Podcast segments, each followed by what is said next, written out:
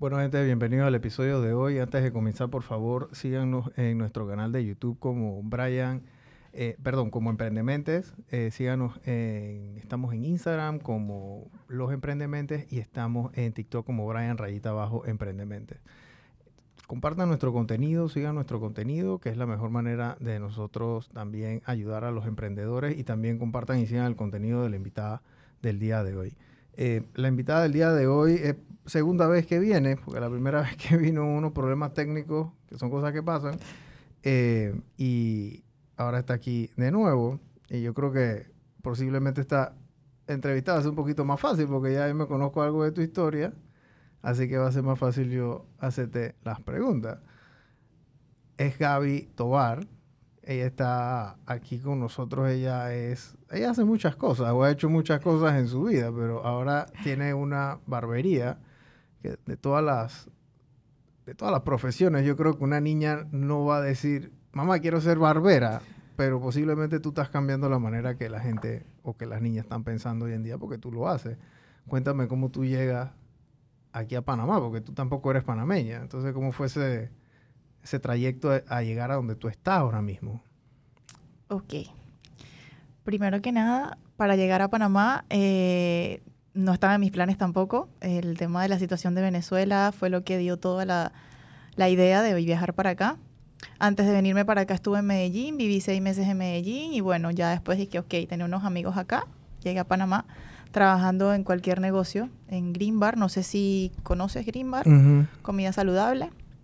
Entonces ahí se da la idea de yo hacer mis galletas. Mi mamá hace galletas, hace dulces y todo eso, entonces ya yo también sabía y entonces empiezo con el emprendimiento de hacer galletas saludables.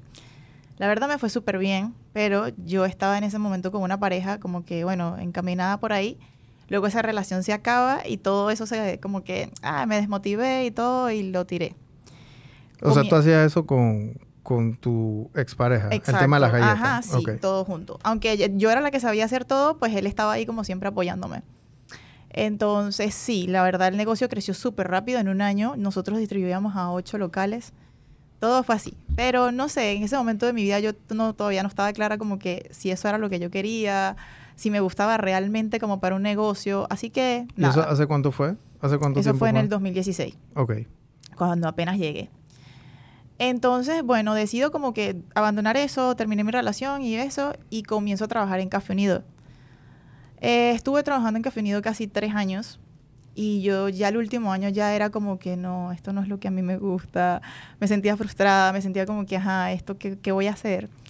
Y bueno, llegó un punto en el que renuncio y me quiero ir de Panamá. O sea, la rutina y las cosas, estaba como que no sabía, no sabía de verdad cuál era mi camino, qué era lo que quería, no, no sé.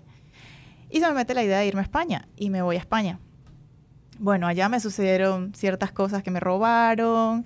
¿Quién Mi idea te robó? era quedarme allá. Un amigo que me invitó, él estudió conmigo en bachillerato en Venezuela. Se suponía que éramos amigos, o sea, y llegué a su casa y al día siguiente de haber llegado me robó.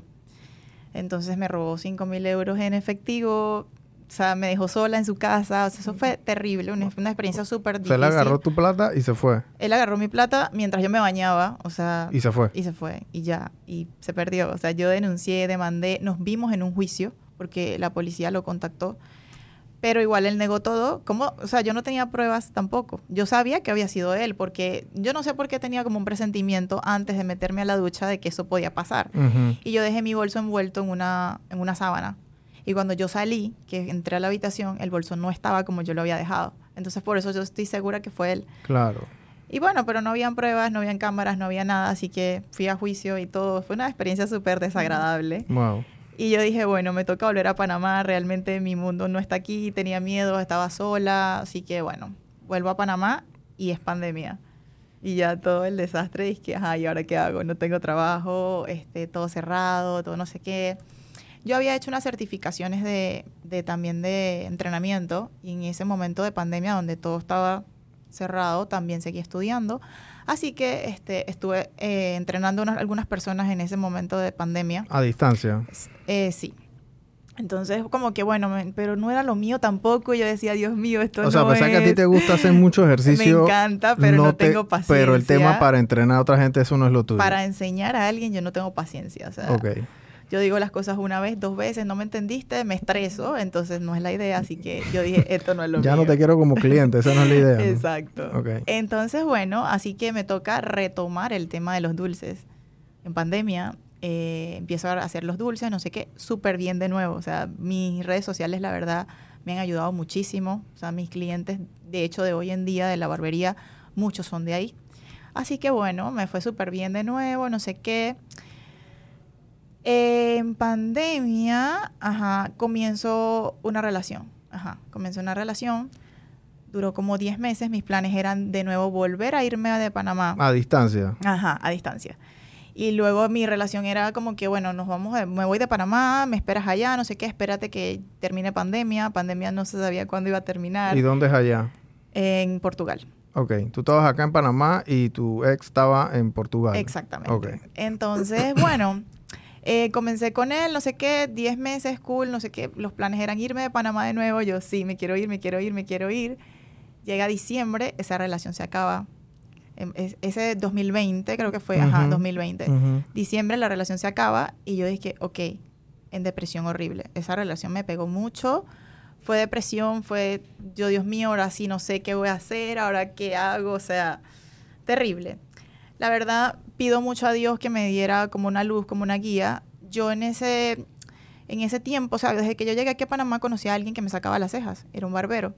Y él siempre que yo iba a sacarme las cejas, él siempre me decía como que, vamos a enseñarte barbería, vamos a enseñarte barbería. Y yo decía, este man está loco. Ujú. O sea, yo entro a esta barbería y este montón de hombres y yo lo que quiero es huir. O sea, todos me ven, así que no. Entonces yo nunca le presté atención.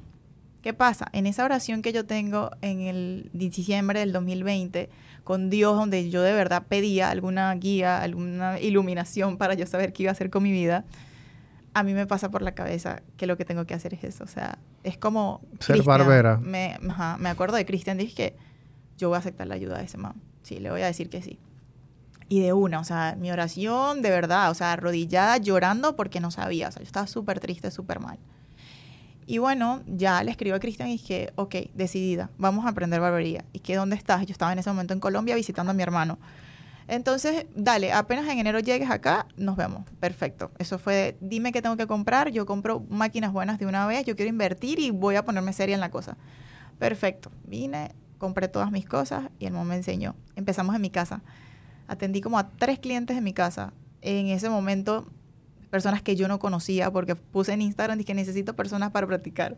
Así. La gente llegó, son mis clientes hoy en día. En plena pandemia, prácticamente. plena porque pandemia, todavía habían temas de restricción, así que Por- la gente salía, dije, dos, tres claro. horas. Y, De hecho, las barberías no estaban abiertas todavía. No, era, había un tema de flexibilidad ahí que estaban comenzando el, el gobierno, había pasado, ya había pasado casi un año, me imagino, ¿no? Cuando Exacto, comenzaste. Es correcto. Ajá. Entonces, bueno, me toca atender. Yo con miedo, yo vivía con un roommate, pero yo decía, bueno, sea, un hombre que llega a la casa que yo no conozco, pero él estaba ahí como que pendiente, bueno.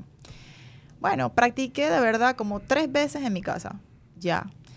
Ese barbero que me enseñó estaba trabajando en un apartamento en un edificio. O sea, él metía a todos sus clientes para allá y él me dijo, Gaby, ¿sabes qué? Vete para allá conmigo y practica todo lo que puedas. Yo estoy a tu lado y te voy corrigiendo en todo. Ujú. Yo, ah, bueno, ponía todos los días y que agendando citas, agendando citas. Obviamente a nadie le cobraba, yo lo hacía gratis, era para probar y para practicar. Y así estuve, yo creo que como 15 días y dieron el permiso de abrir las barberías. Entonces cuando dan ese permiso, Cristian me escribe y me dice, oye, ya la barbería vamos a abrirla, no sé qué, yo quiero que trabajes conmigo. Y yo no, yo no estoy preparada, yo no sé hacer cortes, yo no sé qué voy a hacer, no sé qué. Bueno, él me dice, sí, claro que sí, y tienes que pagarme una mensualidad.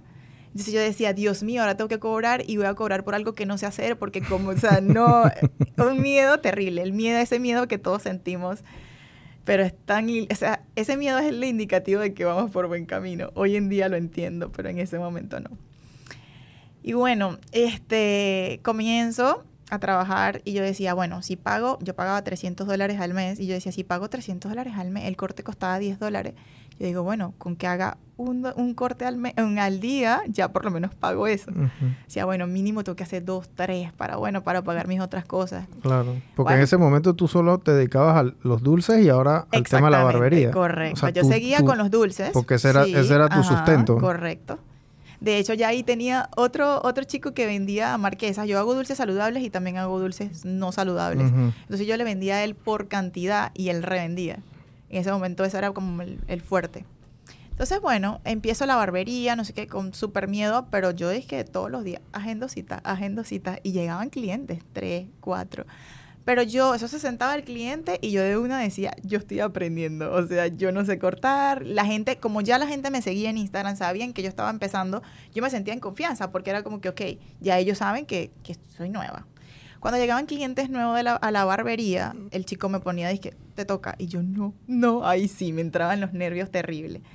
Pero bueno, empecé, empecé a practicar, no sé qué. Y todo duré como, creo que como dos meses más o menos y me voy a Venezuela. Me fui a operar a Venezuela, eh, duré como un mes en Venezuela y vuelvo a Panamá. Yo, bueno, sigo en la barbería, porque mientras me fui, yo seguí pagando mi espacio como porque, o sea, yo sabía que volvía. Entonces, bueno, sigo ahí, duré como tres meses más y decido cambiarme de barbería. Ya yo tenía varias opciones que se me habían presentado, pero siempre era como, me quiero quedar aquí por el tema de agradecimiento porque el dueño de la barbería fue el que me enseñó, entonces como que cambiarme así no pero ya el, el espacio, el, el, área ya no me estaba como que dando suficientemente paz y, y, me sentía cómoda, así que bueno, decidí tomar la opción de Barbería Machete, que los dueños siempre habían estado ahí pendientes desde el día uno que publiqué que había comenzado a aprender. Ellos siempre te esperamos en, en Vía Argentina, ellos tenían una sede en Vía Argentina. Ahí hay una silla para ti y efectivamente esa silla permaneció vacía hasta que yo llegué. Estoy súper agradecida con ellos, mi mundo dio un giro totalmente, el target de clientes, el ambiente, todo cambió, todo, todo, todo cambió. De hecho, mientras yo estaba respaldada en la otra guardería, el, perdón, guardería, en la otra barbería por el otro barbero y todos los, mis compañeros, tenía miedo. Los tenía todos alrededor y cualquier duda, cualquier cosa, yo, ay, ayúdame por favor, y era que me ponía súper nerviosa. Pero cuando me cambio, me toca literal trabajar sola porque tenía un solo barbero a mi lado y él a veces iba, a veces no iba, entonces estaba sola. Y yo dije, este es el momento, o sea, yo sí o sí, viendo videos, ah, viajé a Colombia a hacer otro curso, entonces como que, bueno, este es mi momento, yo tengo que darlo todo. Me tocó trabajar diciembre del 2021 sola en, en Machete porque el otro barbero se enfermó con COVID y todos los clientes de la barbería más los míos se unieron y todo fue una locura. O sea, yo estaba full, full de trabajo es cuando comienzo yo a analizar, dije, bueno, si yo tengo tantos clientes, o sea, estoy facturando tanto, yo debería abrir mi propia barbería.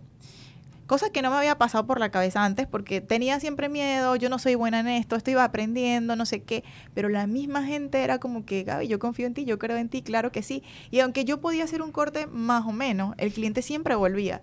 Era como que me encanta como, como, o sea, eres sincera, lo dices, no importa, lo corriges el próximo corte y así. De hecho, de verdad, mis clientes son mis clientes, o sea, los que estaban conmigo desde el inicio todavía son mis clientes. Y de verdad estoy súper agradecida con ellos porque son los que me han ido hecho mejorar, o sea. Entonces, bueno, veo que tengo muchos clientes. Yo entraba a la barbería 8 de la mañana, 9 de la mañana y salía a las 9 de la noche. De hecho, la barbería tenía un horario que era de 11 a 7 y yo siempre me quedaba hasta más tarde.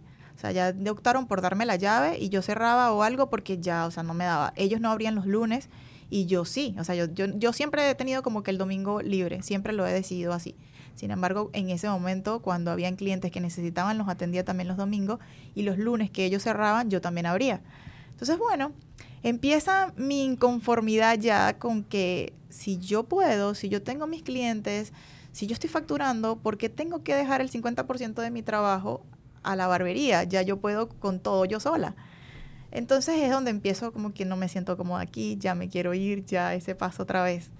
Y bueno, eh, converso con un amigo y le digo que ya no me siento cómoda trabajando ahí y él me dice, oye, pero ¿qué necesitas para invertir? O sea, yo le digo, bueno, o sea, dinero, porque no lo tenía, o sea, como que, ajá, empezar, o sea, un negocio como el que yo quería, yo decía, no tengo la plata, y las personas que se ofrecían a ayudarme era como que, ok, yo vengo y te pongo el capital y tú eres mi socia y no sé qué. Y era lo mismo, era seguir trabajando como yo estaba trabajando en otra barbería, en cualquier barbería que me, me, fuera a trabajar. Nadie te iba a prestar la plata, querían era ser tu socio. Exactamente. Entonces yo decía, no es lo que yo quiero. O sea, yo no sé cómo va a pasar, pero yo tengo que abrir mi barbería sola. Yo no sé cómo.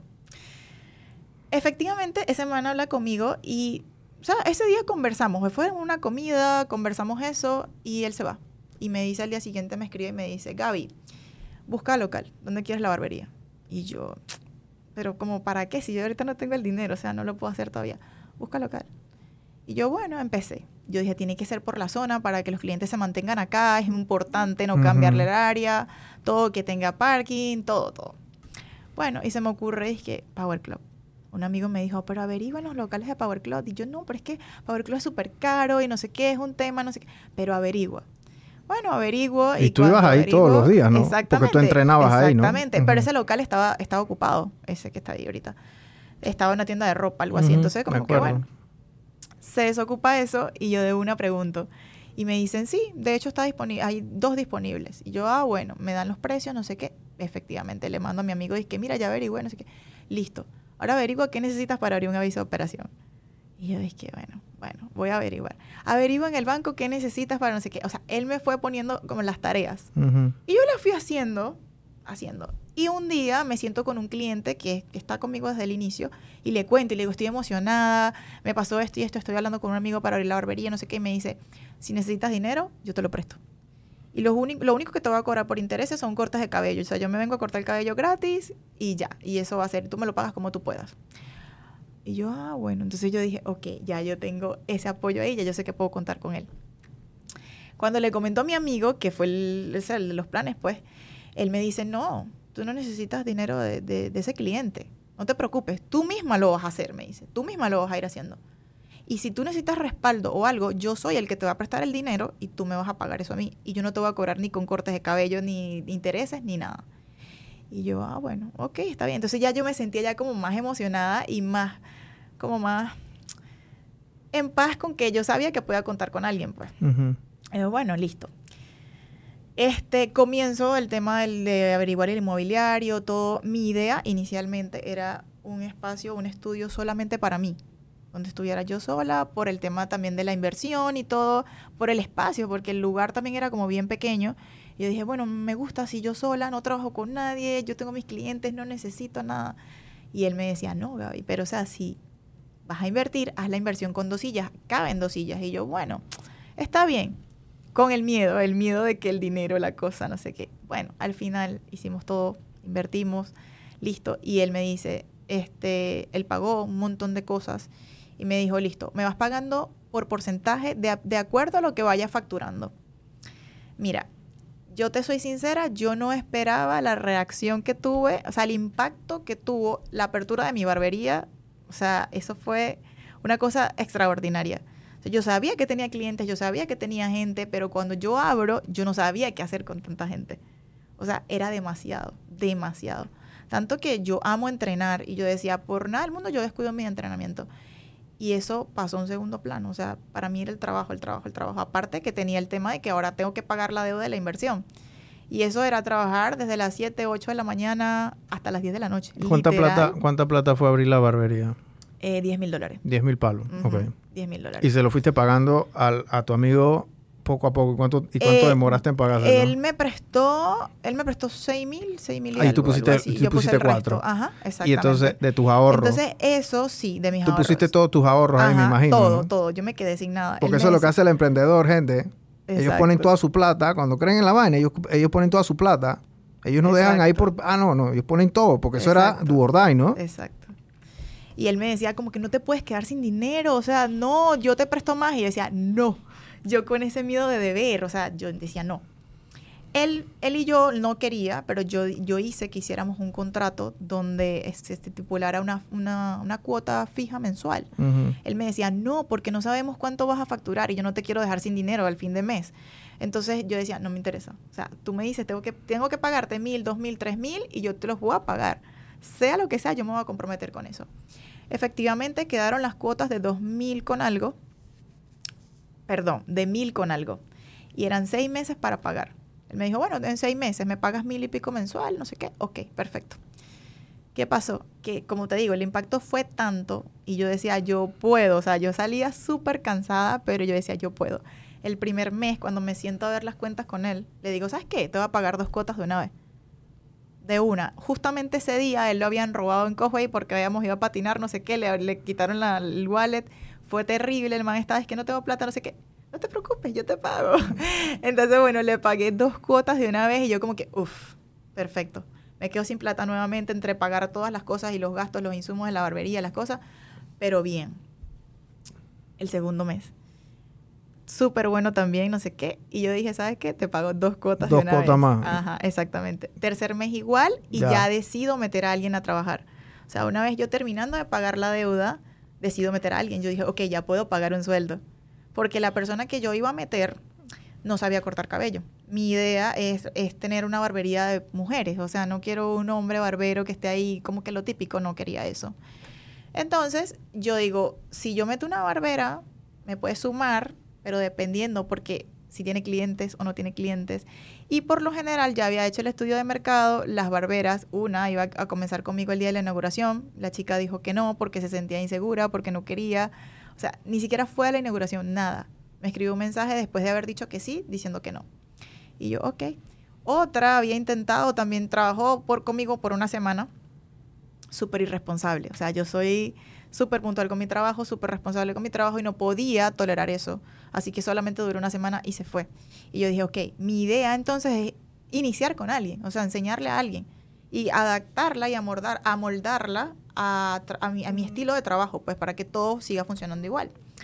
Entonces, bueno, eso es lo que hago. En el tercer mes termino de pagar mi deuda y entonces invierto en una persona para yo poder pagarle un sueldo que no, obviamente no me iba a generar esa persona dinero a mí, sino que yo iba a invertir en ella para que me ayudara con mi trabajo, que por ejemplo yo corto cabello, yo lavo el cabello, yo les hago masajes, o sea, yo hago todo, yo cobro, yo todo, yo facturo todo. Entonces yo dije, bueno, si meto a esa persona, esa persona me ayuda a hacer todo ese trabajo, yo solamente voy a cortar cabello y así yo le voy enseñando a ella a cortar cabello. Efectivamente, eso fue lo que hice. Súper bien, la chica duró conmigo hasta diciembre. Eso fue de septiembre a diciembre a ella no le gustó, no siguió, no se sintió cómoda. No era para ella. Sí, eso no era para ella, no sé qué. Y yo, bueno, listo. Llega enero y yo digo, Dios mío, ¿y ahora qué voy a hacer yo con tanto trabajo otra vez yo sola? Entonces, bueno, dije, ¿sabes qué? Ya yo voy a tomar un respiro, voy a tomar un descanso porque ya pasó como que el tiempo más difícil, ya mi negocio está súper estable, gracias a Dios. Así que puedo como que, ok, organizar mi vida, no tener que matarme tanto como lo hacía al inicio y eh, pensar en otra estrategia de negocio. Y efectivamente puse que se alquilaba la otra silla. Yo dije, ya, si es hombre, si es mujer, lo que sea, con tal y sea una, una persona que trabaje bien, es lo que me importa. Puse que alquilaba esa silla y aparece un barbero que estuvo conmigo en la primera barbería, que él siempre me dijo que quería trabajar conmigo y yo siempre le dije que no, porque no quería barbero hombre. Dice, Gaby, alquílame la silla, vamos a trabajar juntos, no sé qué. Listo, perfecto. Él está conmigo desde febrero, creo que fue que empezó, hasta ahora. Y de verdad, o sea, súper cool. Y lo mejor es que, por ejemplo, ahorita yo hace 15 días estuve de vacaciones y mis clientes se pueden atender con él. Entonces es como súper bien porque el, el, hombre corta bien, atiende bien, es súper amable, esa energía positiva se mantiene en el local y no cambia, o sea, no cambia. Los clientes es como que me da igual si me cortas tú, me corta él, porque el mismo ambiente es súper agradable. Y era lo que yo quería lograr desde un inicio, pero con una mujer. Total, o sea, para mi, digamos, tristeza, no sé, no se pudo porque de verdad trabajar con mujeres es bien difícil. Y no hay muchas barberas mujeres tampoco. Sí hay, sí hay, pero no sé, las mujeres somos como muy problemáticas. Ese es el problema. Por eso decidí trabajar con hombres, porque es que de verdad, o sea, todo es que si una competencia, que si llego de mal humor, que si las hormonas, que si el periodo, que si esto, que si hoy no estoy feliz, hoy estoy triste, o sea, ese tema. Y suficiente conmigo misma y con lidiar con mis emociones como para tener que lidiar con otro, como que no. Entonces a eso, eso ponía el ambiente a veces tenso con los clientes, porque el mal humor de ella, cuando la chica estaba conmigo, entonces los clientes se daban cuenta, ay, pero ella no se está riendo hoy, ay, pero ella no me trató tan bien hoy. Entonces yo tengo que lidiar internamente con eso, pero es mi negocio, son mis clientes y ya yo sé cómo manejarlo y yo sí o sí esté por dentro mal, yo tengo que sonreír y yo tengo que atender porque me preocupa a mis clientes. Claro. Sé lo que me costó ganármelos y tengo que mantenerlos ahora, que ahora es lo más difícil mantenerlos.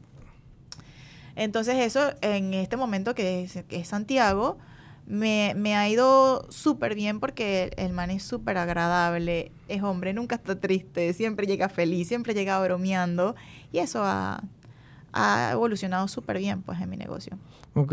Eh, ya, ya, ya estabilizas el tema de tu negocio, tú, tú llegas de Venezuela y la situación en Venezuela cuando tú te viniste para Panamá, ¿cómo era? Porque nadie se va de su país porque la cosa está bien. O sea, las cosas, mucha gente vino allá a Venezuela y, y los cuentos son tétricos. Sí. Bueno, realmente la decisión por la cual o sea, decidí salir huyendo fue porque a mi familia la estaban extorsionando. ¿Cómo funciona ese tema de la extorsión? Porque aquí nosotros entrevistamos a, a, Mari Perdomo, eh, que ella tiene una, una, empresa que se llama Todo Market y ella, el cuento de ella, el testimonio de ella fue, fue, o, sea, o sea, fue de, de, de, Netflix, de terror. Eh, pero para mí, porque nosotros acá vivimos en Panamá en esta burbujita, pero para ustedes allá era muy común este tema de la extorsión. ¿Cómo funcionaba eso? Eso es horrible. O sea, una vez que ellos empiezan a investigar como que quién es el que tiene negocios propios y todo, toda esa mafia, pues, entonces se dan cuenta, mis padres trabajan con autobuses, tienen varios autobuses, tengo tíos que tienen, mm, ¿cómo le dicen aquí? Flota, ¿verdad? Eh, gandolas allá, no sé qué. Entonces, bueno, entra el tema de que esa familia tiene dinero, cosa que no es, o sea, sencillamente trabajan y ya. Bueno, empiezan, mi mamá recibe una llamada un día con que, bueno, este, yo no me acuerdo qué cantidad de dinero era, la verdad era mucha, pero no recuerdo cuánta. Le pidieron una cantidad de X de dinero y entonces ella como que, como que, ¿cómo que te voy a pagar eso? No, si me tienes que dar eso porque si no vamos a matar a tus hijos. Así, eso fue de una. Y no era de que, bueno, los vamos a matar. No, es que les vamos a cortar la cabeza. Es que sí, se ponen gráficos, ¿no? Sí.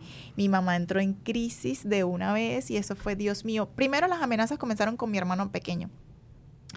Y entonces de una, mi hermano huyó. Mi hermano se fue para Colombia con su novia y ya, o sea, él se quedó allá y dijo, no, yo no vuelvo a Venezuela, de hecho todavía está allá y feliz de la vida, gracias a Dios. Y yo también este, decido irme de donde estaba viviendo, me fui a vivir con mi novio y yo dije, nada, me alejo de, de, ese lugar, cosa que no tengan pistas de dónde estoy y que no me vean ni nada. Y me voy, pero igual empezaron a investigar en dónde yo estaba. Averiguaron y seguían las llamadas, seguían las llamadas. Un día estábamos en Caracas en una carrera él y yo de noche, mi novio y yo pues, y llama a mi mamá desesperada que no puede ser, que acaban de pasar por la casa disparando. Disparando. Wow. Porque ellos decían, o sea, no, no me van a pagar. Ah, bueno, listo. Entonces nosotros vamos a matar a alguien. O sea, sí o sí ellos tenían que. Entonces empezaron a amenazar con los choferes de los autobuses, todo. Y como sabían, en mi casa, mi casa tiene un, garaje súper grande. Y ahí metían todos los, autobuses. Bueno, pasaron en la noche disparando casi, casi disparan a un, a un, a un chofer.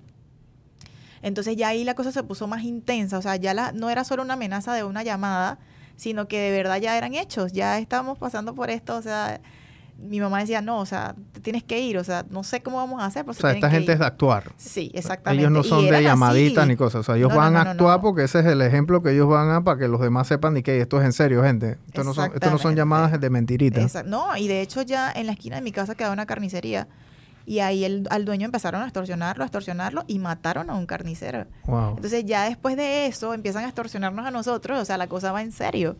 O sea, es la misma gente, todo, así que mejor es prevenir. Y ya yo me, también me voy, me voy a Colombia con mi hermano. Pues mi hermano, no, vente, no sé qué.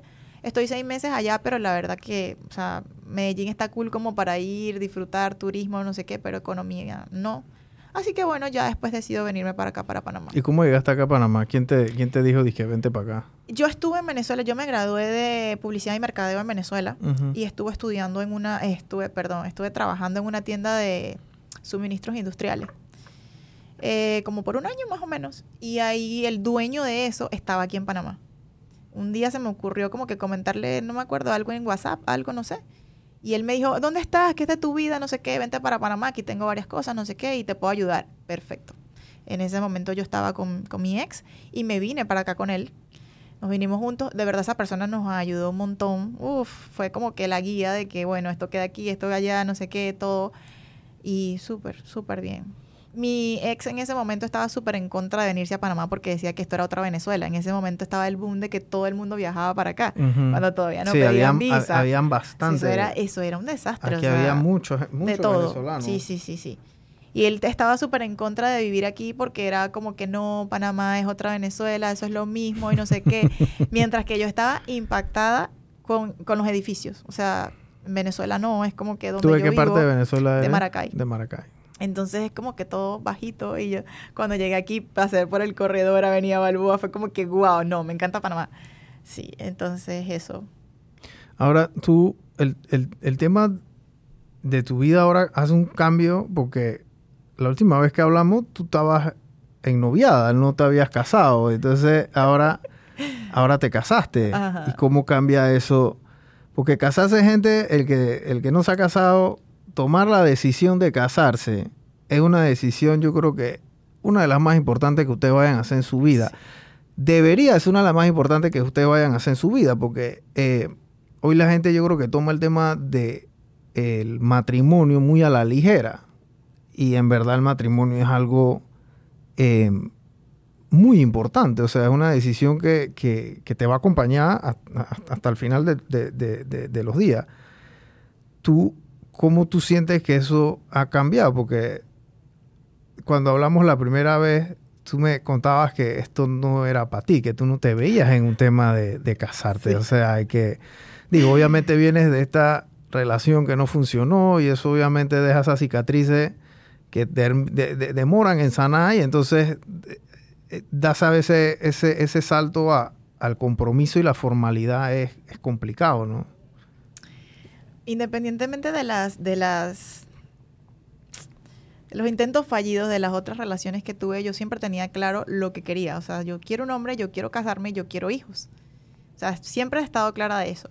Pero en vista de que no se daba, no se daba, no se daba, yo fui a psicólogos, o sea, yo dije, o sea, algo pasa y pasaba en mí internamente donde yo tenía que mejorar. Sea, como me lo dice mi psicólogo, o sea, para tú poder entablar una relación bien con otra persona, tú tienes que mejorar tú como persona internamente. Y es donde yo empiezo a ir a terapia, todo, a mejorar, mis amigos que me rodean, mi coach, que es como mi papá aquí en Panamá, y su esposa, o sea, han sido mis Adolfo. pilares. Ese es Ajá, el- Adolfo. sí, Adolfo es el, el coach de mi esposa también. Ajá. Entonces han sido como mis pilares aquí bien fundamentales que me han ayudado a evolucionar como persona. Tanto que, o sea, han visto, han visto desde que, o sea, desde que yo comencé en el gimnasio en 2016, toda esta evolución, ahora el tema de la barbería, el crecer personalmente, entonces me ha llevado ahora a evolucionar y a que mi relación sentimental evolucione y sea un éxito como lo es ahora. Eh, ¿Y por qué lo digo? Porque cuando yo abro mi barbería, yo estaba totalmente centrada en mí. O sea, yo estaba tan, o sea, yo no necesito a nadie a mi lado, yo no necesito un amor, yo no necesito un novio, yo lo que quiero es dinero, yo quiero es este, emprender, ya yo quiero ser grande, ya yo quiero sea éxito y ya. Me encanta mi trabajo, amo lo que hago. Una vez que yo me meto en esa barbería, suelto teléfono, suelto todo y me meto de lleno con mis clientes. Entonces, bueno, yo empecé a trabajar, a trabajar, a trabajar, a trabajar. Aparece Will. O sea, Will es como, buenas, hola Gaby, te quiero conocer. Y yo, uno más, ya, todos los clientes, las cosas, lo- los mensajes, las vainas, era lo mismo que los demás. Entonces era como que, este es uno más, este man es intenso, ya.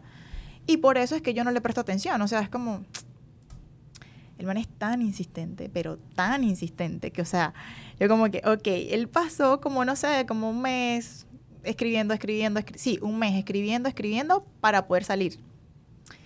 Es cuando salimos y yo, ok, bueno, no hablamos el mismo idioma, así que para mí era tedioso pasar todo el día trabajando. Él no habla español. Él no habla español y yo no hablo inglés. Ni un poquito. Nada, nada. Entonces, pasar todo el día trabajando, mentalmente ya cansada y agotada, salir en la noche a cenar con alguien que no habla tu mismo idioma, tener que usar un traductor es como desgastante, es como que, Dios. O sea, ustedes salían a comer y él tenía el traductor y tú tenías el tuyo, entonces tú decías una cosa y entonces se lo y eso y cómo, pero cómo era el proceso, o sea, el traductor es como tú hablas, o sea, tú hablas y el traductor te va marcando de una Y vez. entonces tú se lo enseñas. Exactamente, correcto. Y entonces, bueno, wow. Sí. Imagínate, o sea, ya cansada a las 8 de la noche o 9 de la noche o a veces 10. O sea, y el man era tan insistente que a veces eran las 10 de la noche. Yo le decía, o sea, ¿dónde vamos a comer? No hay lugar. No importa. Si hoy sales tarde, yo te llevo la comida y comemos afuera del gimnasio. O sea, así, afuera del gimnasio, con tal de compartir ese momento con él. O sea, intenso, súper intenso. Bueno, empieza como que a gustarme la cosa. O sea, como que, bueno, sí, es estrés, como que hablar por un traductor, pero el man era como tan agradable conmigo, era súper complaciente, era como que, ok, bueno, está bien. Empezamos a salir, a salir todos los días. Todos los días, Gaby, ¿qué restaurante quieres ir? Gaby, entonces yo empiezo, ahí fue donde, eso fue en septiembre ya, me comienza la chica conmigo y yo digo, ok, un respiro. Yo puedo dejarla a ella ya limpiando y cerrando y organizando todo y yo me voy y salgo un poco más temprano. Y ella también, ella me decía como que Gaby, el hombre está ahí detrás de ti, se porta súper bonito, aprovecha. Bueno, empiezo a aceptar las salidas ya más temprano para poder compartir más rato con él. Y eso fue para ver, la primera salida fue en julio, ya agosto, septiembre, ajá. Fueron como tres meses, julio, agosto y septiembre, correcto, ajá. En septiembre ya nos, ya él me pide que sea su novia, porque, él, o sea, salíamos todos los días, pero yo nada, o sea, ni un beso, ni nada, ni nada. Nada. Nada. Santo. Él intentaba, o sea, yo me acuerdo clarito, una vez fuimos a la Vespa en Obarrio y había una, una reunión como de puros hombres y cuando salimos, el man me agarra por la cintura como que, sí, tú andas conmigo. Y yo le hice así, o sea, yo suéltame, porque tú y yo no somos nada, o sea, entonces cuando nos montamos en el carro, él me ve como que, como que bravo, y yo le digo, ya va, por traductor, y que, ok, ¿cómo te explico? Tú y yo no somos nada, o sea, tú no me puedes tocar Tú no puedes intentar besarme, tú no puedes nada, y menos cuando hay hombres alrededor. Claro. O sea, pues, con la intención de qué. O sea, así como yo salí contigo hoy, yo mañana puedo salir con otro amigo. Y es mi amigo. Es mi amigo mientras no haya un contacto físico ni nada. Y él como que, ok, está bien, disculpa.